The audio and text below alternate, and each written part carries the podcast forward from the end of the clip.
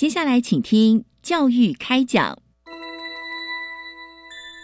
越学越多，越学越好玩；越学越多，越学越好玩。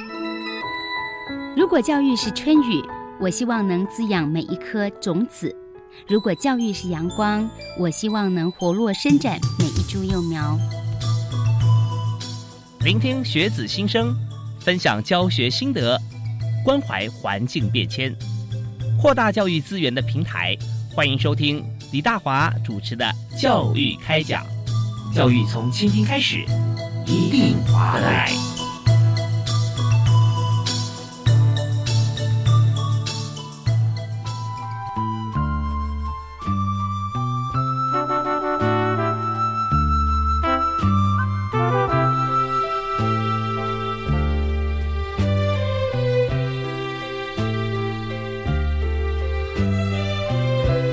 各位亲爱的听众朋友，大家晚安！非常欢迎您锁定国立教育广播电台，收听今天教育开讲节目，我是李大华。那么在今天节目里面，我和大家要畅谈美的学问啊，那也就是美学。那美学要怎么学，这是一个重点啊。所以我们在今天节目里面就要分享学美美学校园美感设计实践计划。也是校园改造成果的心得分享。那顾名思义，我们知道说，在许多学校里面，我们现在都有推动美学啊。那每所学校都有自己的特色，做的也都很不一样。那今天我们就特别邀请几位来宾来分享啊，在他们学校在地的一个环境啊，如何透过我们的环境就地，我们来做美学的发扬跟设计实践。好，为你介绍今天几位特别来宾啊。第一位是财团法人台湾设计研究院的组长杨玉婷，玉婷组长。Hello，大家好，是非常欢迎您。那以及在台北市古亭国中林泰安校长，Hello，大家好。那非常欢迎林校长啊，在古亭国中有许多朋友啊，如果熟悉的话，现在可以回想一下啊，当初我们在念书的时候的情境啊。然后稍后请校长我们介绍现在的情形。接下来我为您介绍是市东国小的老师谢婉珍谢老师。嗨，大家好，是非常欢迎谢老师。我们知道说，古亭国中在古亭区，那市东国小在士林区，是吧？还是在北投？天母区。天母区。哦，天母区。好，那在这边呃，大家也知道，从中安北路一路往这个七段的方向走，就会经过哈，在市东国小这边。好，那接着为您介绍，这是在文山区万方高中的黄小平老师。嗨，大家好，我们是城南之境的万方高中，我是小平，是欢迎小平老师啊。那我们在这这么多所不同学校哈，有北有南哈，那呃当然也横刮了很多像在呃中间像古亭区啊，那都是在这个都市里面大家非常熟悉的学校。当然我们在今天全区播出的时候，北中南东的朋友都可以来参考一下，在自己学校有什么样的做法，或者可以参考来宾什么样子的一个建议哈，跟。我们实做的一个实践成果，好，那首先呢，在节目里我们想先谈一下啊，就是学美美学啊，到底在做什么啊？它的计划核心的目标啊，还有成果，所以这方面我们首先先请教杨玉婷杨组长。呃，学美这个计划其实是在二零一九年的时候，那时候教育部发起，然后想要改造我们的这个校园。那我印象很深刻，那时候呃提到说要让设计进场的时候，其实我们摄影院自己本身非常的高兴，因为其实，在校园环境里头，它存在很多的问题，嗯，但是这些问题呢，它并没有专业的人士进场有机会来协助解决。那设计团队来讲说，他们也很希望可以为这个社会、为校园贡献一些心力，但是呢，也苦于就是没有这样子的机会。所以那时候呢，在教育部的号召下，就是摄影院开始执行学美美学的这个计划。那其实我们最主要的都透过希望，因为大家都知道，现在我们每一个学校的呃教学方式，然后教学的内容都非常的多元。那但是我们的环境一直停留在就是很早很早以前，哦，大家还在念书的时候，我们所使用的那个教室空间，其实到现在，它感觉就是时光在我们的教室里面就是静止了。是哦，它就是没有办法跟着。学校的这个教学的需求，还有学生、老师的需求去做调整，所以学美这个计划最希望的就是可以透过设计思考的方式，然后带设计专业进到我们校园的现场，然后针对我们校园在老师、学生还有教学上的需求跟问题，提供一个示范性的解决方案。那最重要的是，它是要以我们使用者为核心，当然就是我们的。学生还有老师去做使用者的核心，然后让他们的生活教学都能够融在一起。我们一天都知道，就是呃小朋友一天在学校的时间长达呃七八个小时，嗯那他们其实在这个环境里面，我们现在所谓讲的近教。环境教育其实对孩子们的学习，特别是越小的孩子，是它会产生的影响是越大的。嗯好，那所以我们是希望透过呃教育环境的这个改造，然后让搭配我们学校的教学的内容跟特色，然后让我们的孩子有一个新的不同的学习的环境。那呃，这是很重要的一个我们现在目前在做的一个目标跟核心。呀，好，那我们从刚才哈，我们讲述这段谈话的来宾，也就是在财政法人台湾设计研究院的杨玉婷杨组长的口中可以知道哈，我再归纳成三个方面啊，三点。第一点就是使用者，第二点是空间决定行为啊，第三点是。专家跟使用者之间碰面了啊，那会产生什么火花？因为我们知道，第一个使用者方面啊，有使用者经验、使用者习惯跟使用者需求，对那您刚特别讲到需求，可是我们也知道，在学校里面啊，大家都 都从这个幼幼稚园啊、小学一一路上来，我们晓得说，在刚才杨组长提到啊，有使用者他过去的经验，因为使用者分两边，一边是学生。另外就是老师，老师对，所以这都是使用环境的使用者，可是两者之间扮演角色是非常不同的，完全不一样，完全不一样嘛啊！那有的时候就是说啊，过去的习惯，或者说以前已经是多少届以来啊，前前前前任校长的规划，那到现在哦，好吧，那那就是沿用。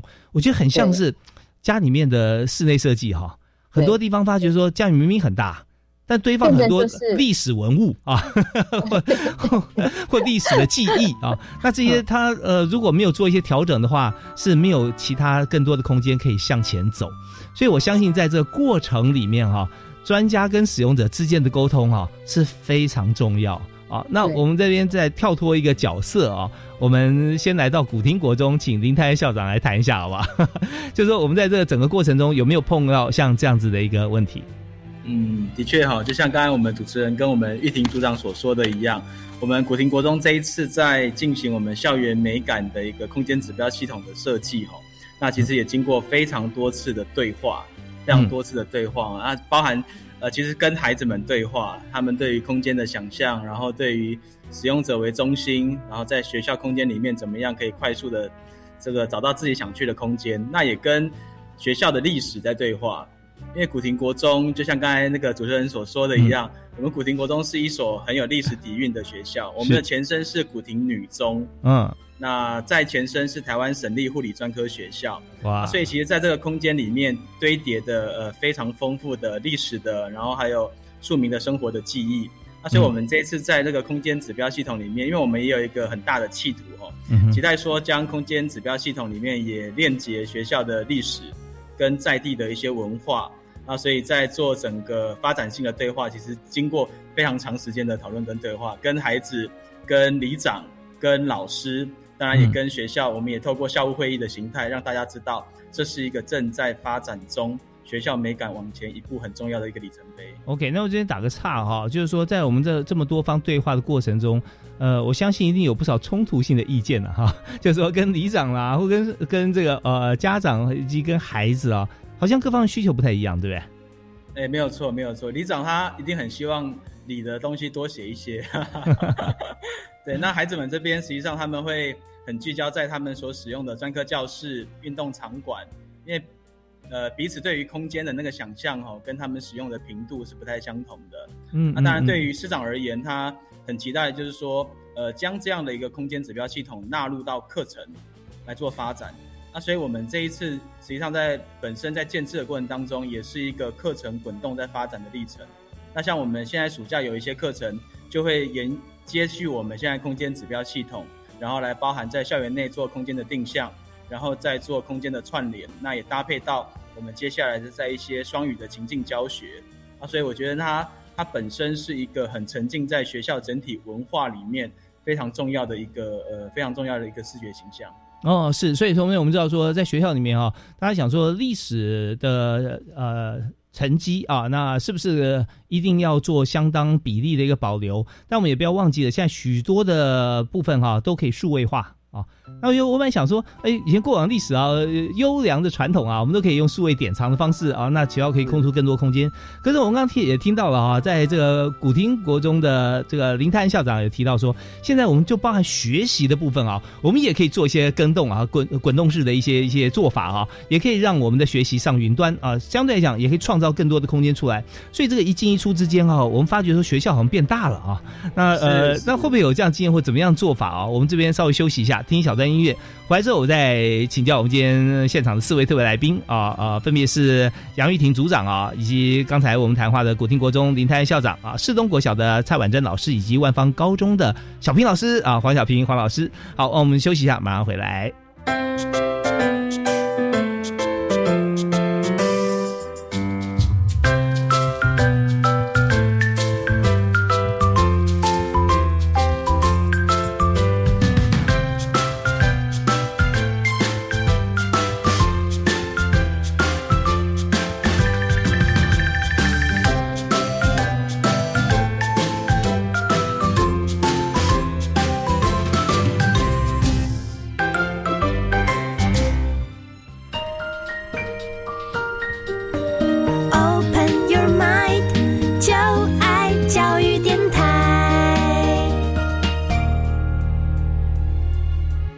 欢迎您持续锁定国立教育广播电台，在每个星期二跟星期一啊这两天，我们在北中南东同时播出啊，晚上七点到八点钟教育开讲节目。我是主持人李大华，在我们今天谈的是一个显学啊，这不只是学校里面啊，各个场域呃，不管是个公家单位、私人公司，甚至自己家庭，我们都现在都要做数位化以及做美学的参与。如果把任何一个空间哈做的再好的机构，你把美抽出来的话。发觉什么都不是啊！你在里面心情也不好啦，效率也不高啊，那怎么行？所以我们今天就这个议题，我们特别邀请财产法人台湾设计研究院的杨玉婷组长啊，以及在教育界方面有三位啊非常呃深入美学的引导，让学校变得更美啊，让师生心情变得更好的三位来宾，非常分别是万邦高中的黄小平老师啊，以及市东国小的蔡呃谢婉珍谢老师啊，以及古亭国中的林泰安校长啊，三位来谈。所以刚才前个阶段，我们有谈到在学校里面啊，怎么样来带动美学的思维，使用者啊跟专家之间来打造新的环境。那我今天要再回到啊台湾设计研究院的杨玉婷组长这边哈，我们就刚刚有提到说，呃，怎么样透过设计让现在在学校里面做的事情可以更好、更加有效率啊，更有美感。那当然，我们第一个要碰到的可能是问题啦啊，所以我们有没有说？在您心中，或者我们统计资料有呃十大校园呃环境问题之类的哦，我们可以跟大家分享一下。对，因为其实我们在每一所学校要甄选出来，其实我们都会去做田野调查，就是实际去现场到每个学校去看看。是，其实这十个问题里面，其实我自己个人觉得最可怕。就是的问题，其实我们在居家也常会遇到，就是在空间收纳上面的遇到一些问题，这最大的、最最痛苦的事情。对，嘿，就是老师有教具要收纳，那小朋友呢，他也有每天呃上学，或者是他留在学校，或是他每天要带回家的东西。那这个会跟着时代的不一样，老师教学的内容不同，他一定会产生就是一些呃问题。那这是一般我们在教室看到的。那另外还有一些就是专科教室。好像理化教室、美术教室，嗯，它都有一些教具上面收纳的一些问题。那这个呢，其实也是在校园常见会看到的。它没有根据它的呃用具还有需求去做归纳，所以就会显得教育现场会非常的凌乱。好，那讲到这边呢，所有听众朋友现在耳朵要竖起来。虽然我们听的是校园，但把你的 focus 可以放在你的办公室跟你的家庭啊。衣服太多，鞋子太多啊，或者说呃，已经二十年的过去的一些书信啊、卡片啊这些，你怎么办哈？那呃，我们要继续邀请我们的专家哈，就是不但让你收的好，而且很有美感啊。好，那这一部分我们真的马上还要再邀请玉婷组长跟大家谈谈看。这是第二大问题，专业教室里面的教材教具啊，对，是，对，然后这是我们常看到，就是一般教室跟专业教室里面的呃收纳，然后另外一块就是呃校园的张贴的问题，哦，就像主持人刚刚有提到，就是其实现在很多都是数位化。那但是。呢，其实我们在学校里面常常看到，就是，嗯，学校其实我知道也很为难啊，就是有来自不同单位要求要反毒的宣告啦，哈，然后交通安全的宣导啦，等等等，然后学校就会贴了一大堆的东西，公布栏啊，电子灯啊，对对，是是，有电子的还好，就最怕的就是一张海报，然后每一个海报的规格又都不一样，不然就是给你出一个人形立牌。我曾经就在台北市的某一个学校，一进去就看到十几个立牌，就是各式各样的立牌在那边，对，迎接我们 所有的来宾哈。那那真的是其实蛮可怕，而且有一些东西其实都已经过期了。其实回到刚刚讲，就是断舍离很重要。其实有些学校我们都其实真的在跟教育现场就是有互动之后，其实我我们也很心疼学校的老师，很多东西他们都舍不得丢，就觉得说，因为我有一天可能还会用到。可是事实上，其实大家心里都知道，说其实就跟你自己家里的东西，一旦进了仓库，其实它根本就不会再用到。可是大家会觉得说啊，我可能要节省经费哈，那觉得它可有可能有一天还是可以发挥功能的，所以就又把它收起来。所以这边其实玉萍老师呃组长啊讲的一个重点啊，有的时候啊就是少即是多，多即是少。家里面如果储物空间太多的话，你就会堆很多那种没有用的东西放在，让自己的平数就被吃掉了。所以如果说你储物空间，尽量精简，这样知道说什么是有价值的或天天要用的放着，没有要用的干脆就是要收起来了。对，干脆就就是不要了，对不对啊？对，那这也很重要。对，其实我们在每一个学校进场的时候，其实我们都会跟学校讲，你们第一件事情要做的就是要盘点，在这个空间里面，你有哪些东西是你真的要用的。嗯嗯。那也趁这一个机会呢，大家就是做一个大扫除、大清扫，那把不要的东西、年久失修，甚至就是。已经根本就完全没有使用价值的东西，全部都要清掉，把空间真正还给教学的老师还有学生。半年一次，一个学期要要清要盘点一次。其实每学期应该都要盘点一次。对，嗯嗯，对，OK，大概是这样。好啊，好啊。那有没有一些像是呃转变？就是说我从很凌乱，马上要跳到我非常美，哇！那这中间要做什么？其实第一步就是。先整理东西，其实有时候美本来就不是说你要做的花多少钱去做很多华丽的外表装饰等等，可是其实最重要就是整齐清洁是最重要的一件事情，特别是在公共空间的这个区块，它是最基本的。OK，像我们常在改造的美术教室，我们会让它呃色彩的明度都降到最低，因为在这个教室里面呢，它最应该被彰显出来的是小孩子们的作品。它才是多彩的。我们应该要让四周围的环境的明度尽量降低，然后让孩子们的作品能够被跳出来。就像这次在万方高中的这个改造一样，他用最少的这个颜色，然后让呃老师所带领的小朋友做的这些积木的这个那个内容跟作品，可以在这个空间里面成为主角。其实这是最重要的。那像那个世东国小这边谢老师这边也是一样，它就是一个美术教室。那透过这一次的改造呢，也在空间上面，透过颜色的变化，带孩子们去看到说，其实我们的颜色的变化，它是怎么样在我们生活当中可以产生一些影响。OK，太好了，我们刚刚呃由组长哈提到了两所学校哈，那先后顺序分别是万方高中以及市东国小。那我们在这边呢，就先请万方高中的黄小平老师来谈一下啊，怎么样来做这样子的改变？嗨，大家好，嗯，谢谢主持人还有玉婷组长。呃，我想要先回应一下玉婷刚刚组长他提到了一个，就是教育现场的痛点是什么？呃，以万方高中来讲，我们是一个呃将近三十九岁的学校，也是蛮有历史感的。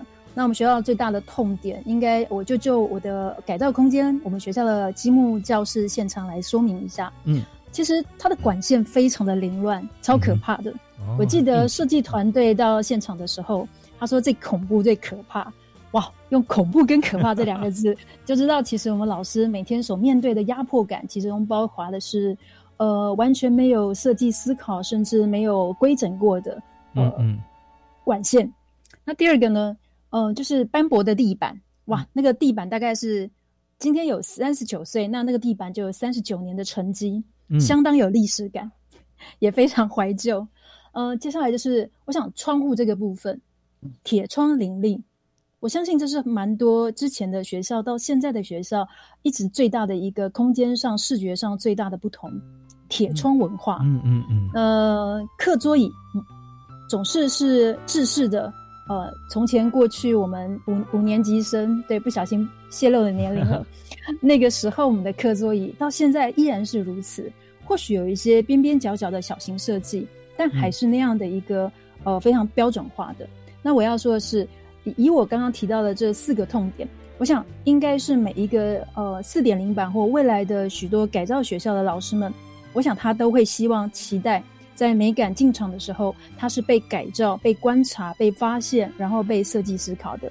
那我要说的是，跟大家分享就是，呃，我们学校的这个改造空间它好特别哦，嗯，因为它其实是用呃一个积木的概念去翻转一个历史教学。然后呈现在一个空间，能不能有个可能，就是，呃，它是一个积木社团的教室，但它也是一个展览馆。所以，我们学校比较特别一点，就是这个空间它是跟社区、然后跟教育、跟教学、跟工作方，它是链接在一起。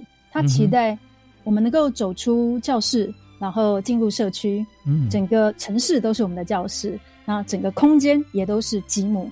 所以这一次我非常感谢，真的非常感谢，相当投缘的跟三加二这个年轻的设计团队，他其实做了几个我觉得让我非常大吃一惊，甚至很惊叹，然后他能够把我们想要的需求性的机能。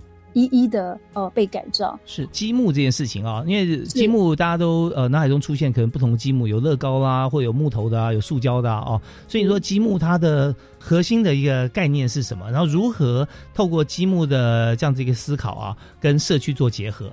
这个问题好棒哦，呃，谢谢主持人。嗯，当初其实是希望期待用一个西方的元素，或是其实是世界的儿儿时的儿童们的共同记忆。嗯，相信大家都玩过积木，是或许有人没玩过积木，但是一定听过积木。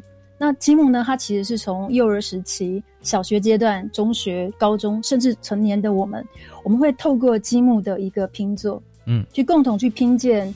呃，曾经看过眼睛看到的呃历史建筑，亦或是我们想要呈现的一个未来的呃一个空间，我都可以透过积木这样的方式把它拼盖出来。嗯嗯。所以我们有一个核心的理念，它叫做嗯拼古今说故事，培养文化素养能力。所以我们其实期待就是能不能把台湾的文化资产、历史建筑，透过一颗积木把它拼建出来。我想每一个人来到了台湾也好，或者来到了台北市，来到了万邦高中，哇！他一旦一看到了这个建筑，对，这是台湾的庙啊！台湾的庙是什么颜色？橘色，哇！他的记忆就深刻了。所以其实我们是透过一颗积木上一堂历史，拉出一条轴线，发展台湾的文化资产。最后补充一个小小的补充，就是，呃，我们一直说新的东西、设计过的东西就是美的，其实。呃，在五年级生的我们，或者在座，或是听众朋友们，我们应该听过，其实朋友是老的好，还有东西是旧的有感情。那我试图，其实在这个空间当中，除了被改造、被规划、被刻字化、被模组化，我期待能够保留一些旧的元素，而积木所拼出来的历史建筑，就是这个灵魂。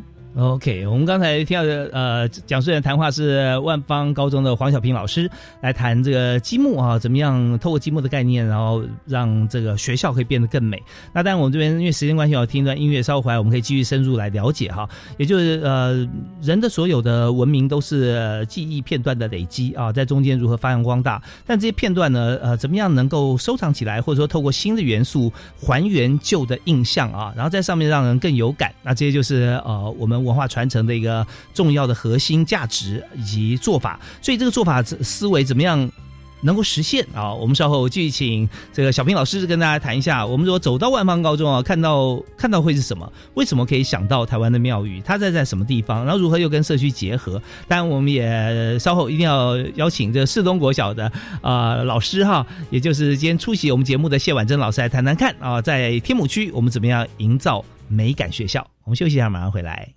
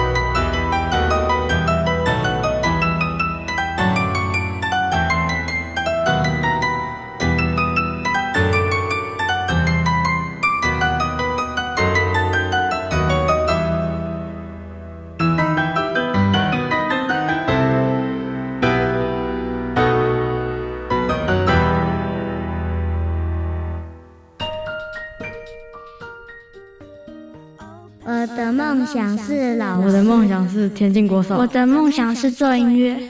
大拜大拜，第三一 wagon，我是莎莎，梦想发源地第二季要来喽！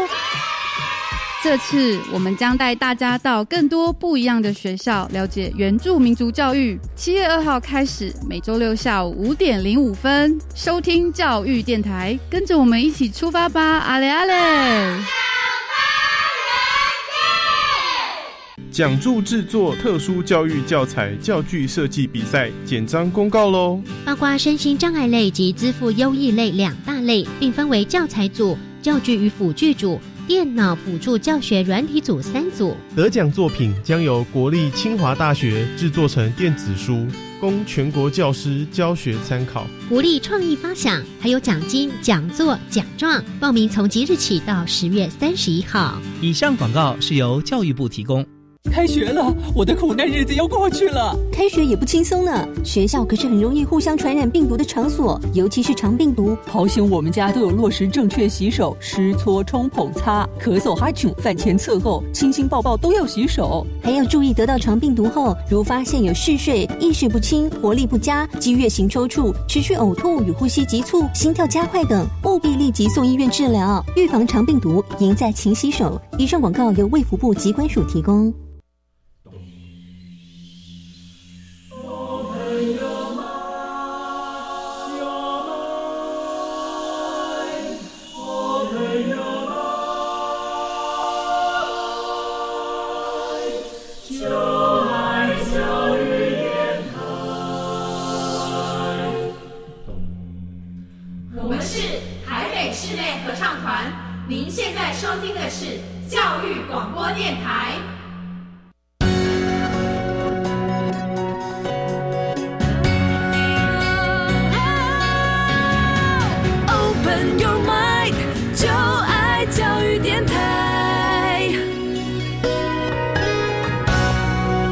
欢迎您持续锁定台湾最优质的教育频道——台湾的国立教育广播电台。那么我们在今天呢，同步为您访问了三所学校的老师、校长，同时也非常欢迎啊，今天参与我们节目啊，和我们一起来分享这个美感设计的参法人台湾设计研究院的组长杨玉婷，玉婷组长。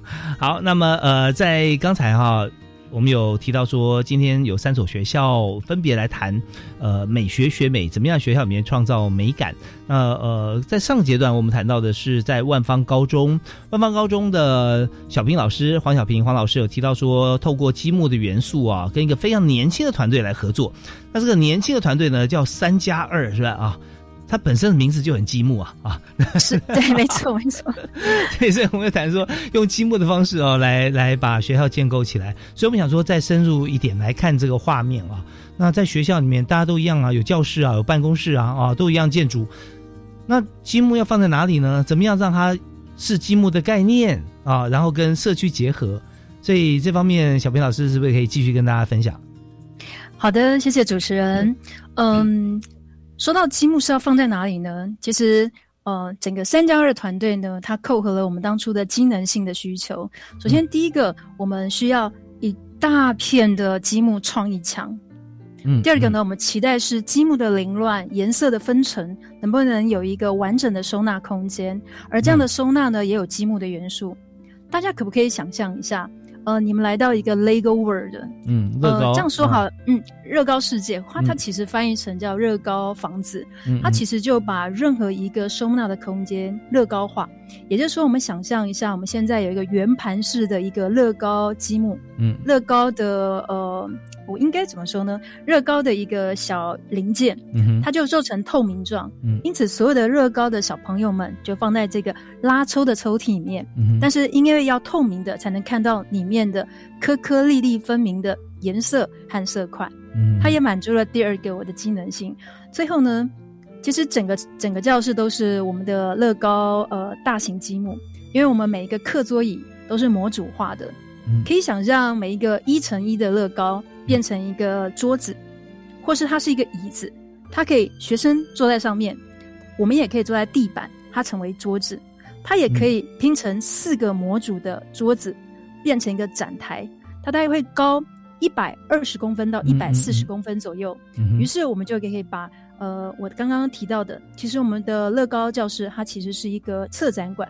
嗯，我拉出了两条轴线，一条是台湾历史的发展史，那另外一条就是我期待台湾在早时期、清领时期、日治时期以及战后现在的台湾台北城的建筑群，嗯能够摆在这个展示台上。那它跟乐高是不一样的，对不对？它就是一个呃现实的一个、一个景象的感觉。呃，它在空间上它是一个现实的景象，嗯但是呃，在现场最大的灵魂是我们用十万颗的微型积木，台湾开发的 TICO TICO 微型积木公司所捐赠的二十万颗积木，嗯盖了一个台湾的庙宇，然后被哦展示在现场，成为特展。就乐高的教室里面，是的，然后另外两个历史建筑物呢，有一个呢是由乐高，也就是圆形的乐高所盖出来的台湾博物馆，它象征一九一九年代当时日治时代的时候的台湾建筑。OK，这边打个岔啊，台湾博物馆应该指的就是在这个呃二二八纪念公园旁边，对不对啊？没错那个没错门门口有两只水牛的那个台湾是的，啊没错。没错 OK，好，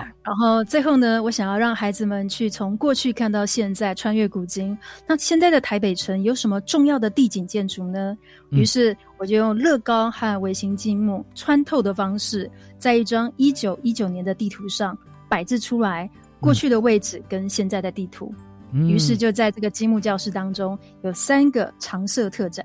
嗯嗯那嗯，所有人走到这个空间，他就会沉浸式的感受到，哇哦，这就是一个乐高乐园。但是体验式的在现场也可以拼出任何一个我们下指令，跟孩子们一样去体验跟沉浸，拼一个属于自己的建筑的乐高积木，就这样。哦，嗯那这个这个呃现场有多大呢？呃，这个很好。嗯我记得设计学院的副院长他讲了一句很棒很棒的话，很激励人心的话。他说：“你们的空间很小，但你们梦想很大。嗯我们的空间是呃，今年二十五所学校改造后来呃成发的二十一所学校当中相对小的，我们只有二十四平不到。就是一间教室吗？还是是的，哦，就是一个标准教室。好好好，所以刚刚才大家听到这个黄伟平老师在呃描述这整体在改造过程中，发觉说，呃，改造你想说有可能是整个学校大改造，也可能是学校的一个景哈，校外呃就是说学校的户外空间，呃，当然也有可能是学校一间教室，但他这间教室他的所改造就是它可以 drive 可以转动你的心灵，让你进去以后有这个经验出来，是任何地方都可以变得非常有美感、非常好收纳、非常透明，也非常有想象空间的教室。那我这边提供一个想象思考啊，因为大家比较难去想象，我不知道我想的对不对，那黄老师到时候要指导一下、指正一下，就是说。一块乐高，你把它放大变成一个桌板啊，桌面。是。那那你很难想象有那么大的乐高，乐高都有多大？就把你想象成一只仓鼠啊，一只 一只会跑圈圈的小老鼠，你把它变那么大，然后去看你现在家里面的乐高一块，是。那你跟它关系，但它就你坐下来变成一个桌子，叠四块变成一个讲台、啊，仓有个小仓鼠，你可以站在那四块，你就要加一小乐高一样，可以站那个大小的相对关系嘛，是不是？对啊，是的，所以 所以我们就可以把这个乐高放大，或者把自己缩小这样的概念，你进入一个非常有规则而且有无限创造力的一个乐高世界或者乐高房屋里头。就是这么回事，你就可以发觉说，你的身边，呃，无处不能改造啊，都会变成非常有创造性，也可以把台湾的庙宇缩到一间教室里面，而且还有三个不同的景点。哇，那时候给学生、给师生的冲击啊，应该都是非常大的啊。嗯，那我也相信像这样子的一个改造，呃，就是山不在高，有仙则灵，对？水不在深，有龙的。对，所以就我们就知道说，它的概念是如此啊，真的很美。好，那接下来呢，我们要在短暂的时间哈，要回到了组长这里哈。运组长，我们刚刚听到两所学校的一个改变，所以这就已经说明了刚刚你提到的学校校园环境十大问题的盘点哦，好像都已经有些许都在里头了。那现在呢，当然有些部分像是有提到说校园现场的空间啊变革会有什么样的需求，有时候不是盘点来，是主动被提出来的。说，哎，组长组长，我们学校有什么需求？有没有像类似的举手发问？有，就是呃，我举个例子来讲，就是像今年呃刚发表完的台东女中，嗯我对他们学校的改造的这个教学空间非常印象很特殊，因为他们是一个自主学习的空间。是那我记得我们那时候在填调的时候，校方大概解释了前前后后大概三次，我才终于听懂他的教学方式。其实他是老师个别一对一的指导，那由学生自己提出学习计划，嗯然后呢会有老师来指导他。把这个实呃学习计划完成。哦，所以他需要一个空间，是让老师跟学生，或者是学生跟学生之间，在做自我学习的讨论的时候的一个比较 relax 的一个空间。所以它那个空间就是很特别，跟我们一般在做的校园改造不太一样。所以呢，呃，这是我印象特别深刻。那在四点零的这个部分呢，我们甚至还有复兴高中，他要做的是一个生命教育的一个呃环境的一个改变。哦，他们学校有领养，就是流浪动物，就是两只狗，一只猫。嗯，所以呢，学校老师带领呃结合的志工，还有学校的行政人员，然后收养了这三只流浪动物，然后从这个呃。照顾流浪动物的这个过程当中，带小朋友们一起来学习生命教育。所以呢，校长希望这样的一个空间不要屈就在现在他们现在的环境里面，他们希望为这三只流浪动物去打造一个在复兴高中的一个家。所以这是目前我们在呃现场要改造另外一个突破点。那另外在三点零，其实也有在苗栗的南河国小。它打造的是一个，也是一个生命教育的空间。它是呃，包括结合呃，食农教育这边，它打造的是一个鸡舍，嗯，然后还有就是生态的植物园，哦，那带着小朋友就是从养鸡的过程当中，照顾鸡，了解鸡只的行为，然后它下蛋，然后呢，还有就是包括就是呃，鸡只它呃生命结束的一个生命教育的一整个过程，对，然后呢，这个也是一个蛮特别的一个一个。呃，改造的一个现场，就像我们刚刚前面讲到的，就是因为随着教育越来越多元，它的教育的空间不会只局限在教室里面，它包含了教室外面跟大自然在一起，所以这个改造的环境呢，它会跟着我们教育的内容不同而有所不同。那其实就像刚刚主持人讲，其实大家不用去想象，我们在今年六月的时候有推出帮学美美学这边做了一个官方网站，嗯。它从二零一九年到目前，我们刚发表的这二十一个学校，我们已经累积了七十多个学校的改造案例，我们都放在这个官方网站上面。每一个案子改造案都有介绍，就是你们有类似什么样的问题，那过去可能别的学校也有遇到过，那设计团队帮他们提出了什么样的解决方案，这个都可以在官方网站上面获得一些参考跟灵感。对，这是很重要的一个资源资源库。那希望未来它还会持续的去累积改造的这个案例，可以让大家去分享。OK，我相信啊，刚刚听到这个玉婷组长啊所谈这个部分啊，我也知道呃，现在很多。它这个网站的帮助不只是对学校而已啊，对学校当然是最直接的。如果说你在不同的团体，包含像是呃育幼呃、安老啊，像这方面的机构，其实都可以找到相对应我们的灵感，甚至实际的做法。那对于一般公司、行号跟家庭更不用说了啊，我们截取其中元素啊，我们就可以做个大改造。而且重点是说，创意无价，但花费不见得一定要很高啊。最主要说要符合你自己。好，那我这边做一个小结哈。刚刚提到使用者跟这个学校的像学生跟老师啊，这就是一个立法院的概念嘛啊。怎么样？学生提出来，对不对？让很很欢乐、很开心啊。然后在执行的部分，我们有权利指导，有权利要求。那当然有专业意见要指导，要告诉同学我们现在什么要做，什么可以做，但是如何，什么是没办法做，是什么原因？好，那第二个就是说，呃，为他活而想，对不对啊？我们认养流浪动物，我他他要活得很开心啊，我为他想啊。那那该怎么做？这是生命教育。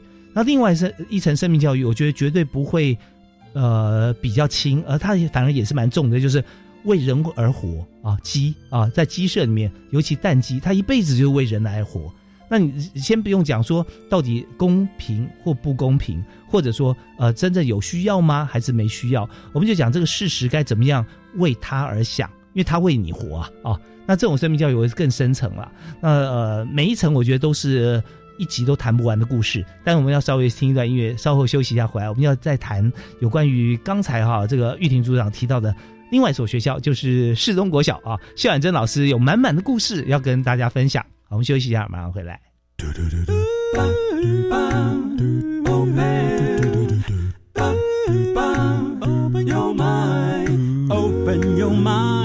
就爱教育电台。嘟嘟嘟嘟，咻比嘟爆。非常欢迎您持续锁定我们频道哦，在教育广播电台每个礼拜一跟礼拜二晚上为您播出的教育开讲，在节目里面我们畅谈古今啊，纵横全宇宙。今天我们谈的就是如何跨越时空，帮你做好你的收纳。呃，话锋一转，好像到了室内设计的概念。那我们要谈的不只是室内设计，我们是谈的是人生的设计，从学校开始。所以在今天呢节目里面，我们特别由教育部师资培育及艺术教育司啊所特别要。分享提供的主题就是学美美学校园美感设计实践计划这个专案计划。那么在校园里面，现在已经经过了。两年、三年的改造之后，哈，那有这么多成果，总共有七十所学校的案例可以在网站上分享。特别从这二十五所到二十所学校被这个提出来，哈，表扬，而且愿意大跟大家分享成果。在今天，我们就特别邀请了在台湾设计研究院的杨玉婷组长，及古亭国中林泰安校长、世东国小谢婉珍老师，以及万方高中的黄小平老师。和大家分享啊，最后一段啊，我话不多说，赶快进入我们节目的画面啊。虽然是广播，我们要在这个阶段，我们要邀请四龙国小的谢婉珍老师啊，提供我们他们需要满满的画面。谢老师好。嗨，主持人好，校长，还有玉婷组长，还有小平老师，大家好。是啊，谢老师说我们在天母嘛啊，我们在天母的四东国小。那刚提到说我们在整个美感教育啊，学美美学的环境改造当中啊，我们是呃沟通了哪些信息？然后我们怎么做呢？呃，其实我们学校是在位在天母区，可是我们的教学环境其实早期是非常刻苦的，尤其是在美学教还没有给帮我们改造之前，其实我不知道大家能不能想象，在这么好的一个学区里面，可是，在尤其一年前，在冷气还没有到我们教室的时候，小朋友在画图的时候是上面电风扇在转。然后小朋友地上是满地飞，因为我们没有冷气，然后天气非常的闷热。那我们所处的教室环境也比较特别，我们这一栋大楼是在活动中心。嗯，那这个活动中心其实已经有四十年的历史了。哦，然后教校舍非常的老旧。如果您现在有机会再来教室的话，还是可以看到原始的地板，它上面还是会有很多地震啊，或是岁月的痕迹，尤其是有些一条一条的裂痕。是磨石吗？地板对，是磨石。我们后来还是有保保持那个磨石的地板，因为那个是最最耐脏的，小朋友不会就是有呃墨水啊，或者是颜料洒在上面，它其实是最最不容易被发现它是被污染的。嗯，那我们的环境非常的糟糕哈。那关于那个收纳啊，还有灯光啊，还有乱那些，刚才玉婷组长所讲的一切，我们全部都犯了那些错误，所以来的时候其实非常的可怕。我们那个整个教室啊，非常非常的糟糕。那经过这样子的改造，其实中间也有很多的冲击，就是要改跟不改。因为我隔壁的团队老师他是觉得不喜欢改造改变的。那我们整间教室其实其实我们是改的是两间教室，嗯，就是八十呃大概是一百平方公尺的那个环境里面，其实我们是两间教室，然后每个礼拜其实有二十六个班级会在这个教室里面使用。非常非常的频繁，那使用率非常的高。一间在五十平吗？对，一百平方公尺。不是平方公尺。哦，比一间要十十五平，对，一百平方公尺要不三十平哈。对，所以非常的小。哦，所以对我们来说，整个教学环境还有整个那个，因为我们其实又是满额学校，那使用率非常非常的高。那再来，我们学校其实对老师很好，他非常尊尊重我们的专业跟自主。所以呢，我们的教学的课程一个学期大概有六到八件。嗯，那其中还有三到四件呢，可能是立体作品。那我们在给小朋友创作的过程当中，因为我们是小学教育，我们希望给他们多元的发展，然后运用各种不同的媒材，所以相对的，我们我们在学校里面堆积的一些材料也非常非常的多。嗯，你看立体立体的，还有平面的。好，那所以这些整个冲击其实非常非常的大，教学环境也非常的刻苦。为什么改造之前我们讲说哇这么纷乱的东西这么多哈，但是却是很多人觉得说啊这是一个可以放松可以享受的空间呢？对对，尤其我们学校给给老师很多自由，就是有时候其实小朋友画图，我们甚至是会带到外面去写生的。嗯，然后甚至有时候在做一些立体的作品创作的时候，会发现说会发现说那个整个环境不够的时候，其实我们甚至会带孩子出去，就是有人是趴在外面的走廊去做作品的。所以跟外面的环境连接，其实有非常非常密切的这种关系。那所以小朋友呢，就会觉得来美劳教室，其实他们会觉得很放松，非常的疗愈。尤其是使用各种不同的媒材，比如说颜色挥洒在那个呃白色的纸上面，然后我们有时候会撕纸做一些立体的作品。嗯那他们常常上完课之后就跟我讲说，老师在这边上完美劳课，我们觉得好疗愈哦。嗯，这是改造前，改造前，嗯对。那上完美劳课，呃，美劳教室一旦就是被，因为我们要改造嘛，所以美劳教室就是暂时不能用了，所以他们也非常的焦虑，就很期待。一方面是觉得要回到原来的空间，嗯因为有一种安全感，有一种疗愈感。嗯那再来呢，他们也很期待教室会被改成改造成什么样子。嗯哼，所以每天都来教室观察，去看工人，工对，监工，对，甚至有有嗯一两个小朋友，其实甚至跟里面的师傅都已经变成朋友了。我每天都听到不同的讯息，因为都有学生跑来跟我讲，讲说，呃，教室变成怎么样了？嗯哇，然后我这们什么你看，这师生关系好就变成眼线众多，对，然后我们什么时候可以回到教室去上课？这个才是他们的重点。OK 然后对，然后就好不容易啊，就是等了几个月，等了嗯三四个月的期待，嗯然后我们终于进到美劳教室了。那所有我教的十一个班级一进到教室，嗯第一个第一句话就是哇，因为设计师跟我们在做讨论的时候，第一个我们这是两间教室，嗯然后再来，因为空间不足，然后灯光又非常的不好，然后再加上我们紧盯着整个操场。其实我从教室望出去，可以看到我们有一棵有两棵大叶懒人树。嗯哼，这大叶懒人树其实是小朋友在上课的时候非常好的教材。当小朋友不会画树的时候，我就跟他说：“你走出去看看那个树的姿态是长什么样子的。”嗯哼，然后春天的时候呢，其实叶子是有嫩绿色的芽，是一直一直不停的冒出来。嗯夏天的时候，叶子转变转变成深绿色，嗯到了秋冬，整片都是染黄了、染红了。冬天的时候，整个树枝的姿态其实非常非常的明确。嗯小朋友就从就走，只要走出去窗外，他就可以知道原来树可以怎么画。是好棒，所以我们跟环境的连接其实是非常非常密切的。所以小朋友呢，就也透过整个，就是因为我们呃在改造的过程当中，其实一直有跟设计师沟通，我们也希望说明亮的空间、好的环境，其实可以让孩子有不同的观察力跟创造力。嗯所以呢，嗯嗯他就帮我们把整个美劳教室改造成有一点点像是设像是玻璃屋的概念。嗯所以呢，我们的隔间甚至也是一层一层，就是很像那个折叠的扇子一样。啊我们甚至还可以把中间的那个隔离打开，是，然后呢，我们可以把两间教室有机会的话，可以变成一间教室来使用。哦，然后甚至连白板的设计也不一样，因为环境很小，所以我们的白板也是折叠式的。那所以小朋友刚光看到这些设计，也是觉得哇，怎么这么特别？那再来，尤其我们的教室呢有 R G B 三个颜色，我们的教室主题叫做灵感显色室。嗯那也是希望说小朋友在白色的空间跟一些黑色的元素里面，那小朋友可以在里面呢尽情的创作。那 OK 他们的他们的脑袋其实就是像像一张白纸一样。那我们也希望说，在这个基础教育的过程当中，借由这样子改造的过程，学其实学生是可以全程参与的，那嗯也对他们的美感经验其实有很大很大的帮助。那哇那再来最后、嗯最后重要的一点，其实是呃设计师非常的呃细心。他在过程当中啊，一直来跟我们讨论说，我们每个学期大概会用到的媒材有哪些。嗯所以他帮我们设计了非常方便的收纳柜子。所以我现在非常方便的，比如说我要上水彩课，我就可以从某一个柜子里面，然后把我所需要的工具全部拿出来。然后在归纳的时候，小朋友也是，就是可以很清楚的知道说到到底在哪里。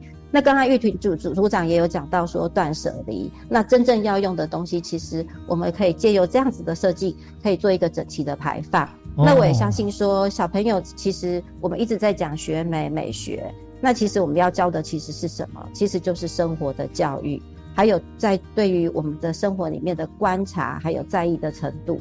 那借由这样子的过程当中，其实我觉得我们好像都做到了，所以我们觉得非常的开心，能够参与这一次这样子的活动。真棒哈！我我有三点三点感触哈。第一点就是说，台湾设计研究院啊，发觉说这个柿子不是挑软的柿，它是挑硬，而且要找越越硬越好。对，越越觉得需要有反差大的改变，很难的效果。对，效果对，那是那第二点就是跟大家来做个说文解字啊。我刚刚讲到 RGB 哈，那 RGB 要讲说，哎，跟 KPI 有没有关系啊？SEO 吗？啊，都不不是哈。RGB 是色彩的光学三元素啊，R 就是蓝红色 red 啊，G 是 green 啊，B 是 blue 啊。那看这光学电视嘛，如果色彩学的话是 RGY，那个 Y 就把蓝色换成 yellow 啊。所以在我们美术教室里面就。哎，就呈现了不管光学还是色彩方面重要的元素。那第三是我的一个提问啊，短短短问短答，就是说在学校市东国小美术老师有几位呢？是只有您一位吗？没有，其实我们主要有两位哦，然后另外还有因为配课的关系，所以不同的学年还会有两三位。OK，所以就那他们不是主要的使用这两间教室的老师，嗯嗯，因为我们带的是三到六年级，其实小朋友更需要一些比较专业的认识。是是是，我跟隔壁的老师就是一起使用这个美拉教室。对啊，真的很棒啊！我们知道说，呃，人多好办事，但是呃，人多呢东西也多，所以说我们有时候会不同老师啊，你有你的水彩贵，我也有我的哈。那或者说我们东西有时候啊，这个是谁的老师又不能动，的就储藏空间就变得比较不够。但现在如果说整体规划的话，不是由人，不是因人设贵哈，而是因事因学生啊因用途而摆设的话，哦，那你发觉说，我，空间真的变大了。所以整体设计，我们就发觉它是一个非常立体的设计。那么在今天哈，呃，节目时间几乎已经到了，但是我们还想请另外两位校长哈，呃，校长跟老师哈，来分享一下，就一位一分钟好不好？我们谈一下，就在这个改造的过程中啊，实质影响到的教学行为跟思考哈是什么？好不好？我们首先请林泰安校长。好，谢谢我们主持人哈。那我们呃这一次古亭国中，我们跟风泉设计我们的黄总监哈，他非常的用心。那在教学上面，其实我们可以看到孩子有很多在整个教学视野上面的突破哦。因为我们学校在做一些专科教室，每一间专科教室都有自己专属的识别系统。换而言之，包含游泳池、包含展演厅、水墨教室、书法教室，都有属于自己的识别系统。举个例子来讲，举个例子来说，比方说像游泳池好了，游泳池可能就是透过三条横线，嗯，然后跟一个游泳。游泳的那个姿势，然后自由式的姿势，嗯 就节泳的姿势，一目了然啊，就能够快速的传递我们这个空间所能够代表的意涵。是是是。那我们觉得说，其实让孩子他们在看待很多呃，特别是在视觉上面，能够透过极简的线条，它是能够写出来、能够画出来且能够识别的。嗯，那我觉得其实对孩子很多在设计学习，然后用最。精要的线条来传递我们讲最想要传达的讯息。是。那这次在空间指标系统里面，其实我们也看到，在整个教学习文上面，老师其实变得更加的在空间使用上面更加的活络。嗯。包含像我们学校有生态池，那我们学校过往的生态池呢，其实因为是跟国际真古德协会也有合作。那这一次在生态池，那我们也透过这个告示牌的解说系统，然后让。孩子们，他们可以透过呃，包含在整个生态循环，然后在整个生态的机制在，然后也在我们的空间里面来做使用。所以，包含我们的美术班在写生的时候，亦或我们在进行校内生物课程、自然探索课程，其实都跟指标系统、告示牌系统都有很好的链接。非常谢谢林泰安校长，是古亭国中的呃林校长哈。因为我们现在节目时间已经超出，所以我们呃真的只有一句话做结论了。我们请黄小平黄老师。我简短的用一句话，那就是呃，我常常说，其实创意是解决问题最好的方法。我们用创意、创造力接住二十一世纪的每个孩子。谢谢社研院的设计力。好，非常谢谢万方高中的黄小平老师。好，那被感谢的社研院啊，杨玉婷组长，我们也是一句话做结论。其实我们真的要感谢愿意改变的老师。还有愿意投身在这个真的不怎么赚钱的一个社会运动的设计团队。OK，那我们会继续努力。好的，好的，我们要相信来这个呃投注在这方面，愿意帮助学校一起的改造的这些团队啊，都是台湾一时之选。那如果说想要知道这些团队的名称，我们可以上台湾设计研究院哈，呃，或者是在教育部的网站。美美学的官网。嘿，就可以哦。学美美学啊，这很好记。学习美的事物哈，那美学是非常重要。学美美学就会看到。好，那刚才这个三位呃校长以及老师们也有提到啊，合作的厂商啊，那也欢迎这个大家可以一起为台湾之美啊向前迈进。好，我们再次感谢今天在现场四位特别来宾接受我们访问，谢谢。谢谢谢谢谢所有听众朋友收听哦，教育开讲，我们下次再会，我是李大华，谢谢。谢，好，拜拜，拜拜，谢谢。